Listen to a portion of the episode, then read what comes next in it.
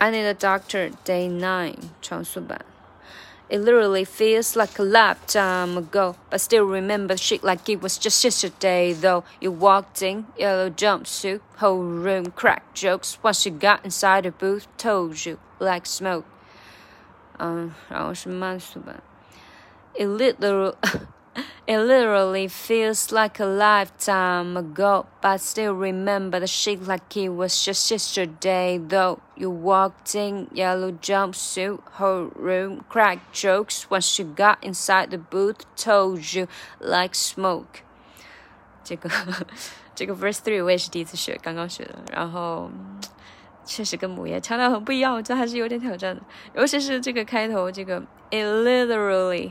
真的是要把舌头绕没了，呃，我听了好多遍，我觉得效果比较好，可能就是把 later 嗯划过去弱化，但是 really 这个 re 可以长一点点，it literally it literally feels like a lifetime ago，这个 feels like a lifetime ago，这个 life 是降调哈，这个地方我以前喜欢升调，it literally feels like a lifetime ago。啊，feels 声调啊，like a lifetime ago。But I still remember the shit like it was just yesterday, though。这句话我觉得比较难，就是 yesterday，它这个 just just just yesterday，首先从后往前吧，就是 yesterday 就变成了 yesterday。yesterday，然后再把前面的 just 连起来，就是 just yesterday，just yesterday，just yesterday，就是简单来说就是 just 结尾跟开头 yesterday 开头耶就。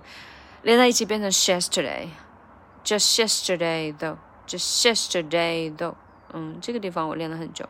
然后，but still remember the she like it was，这个前面的常规的弱读和连读就不多说了哈。But still remember the she like she like it was she like it was just yesterday though，嗯。 就是那个 yesterday，虽然它连了，但是后面还是要给它足够的长度，不要变成 yesterday 哈。yesterday though，它是有一个哒哒哒，有个有个更加长一点的拍子在里面。嗯，我也不一定对啊，这个只是我刚刚学听了很多遍的发现而已，跟大家分享一下。然后后面。比较简单了，喘口气。You walked in yellow jumps，呃，walked in yellow jumpsuit，whole room cracked，就是。哎，这块节奏怎么不记得？反正这个节奏很很常规，主要就是要记住要是声调，然后嗯，可以喘口气。Crack jokes，crack jokes。Once you got inside the booth, told you like smoke. Once you got inside，这个地方就是一个平均切分的节奏。 就是有一个地方有点小 tricky。Once you got inside the booth, once you got inside the booth，这个 got inside the booth，这个 inside 的开头的音会比较弱一点，但是它还是在的。嗯，Once you got inside the booth, told you like smoke.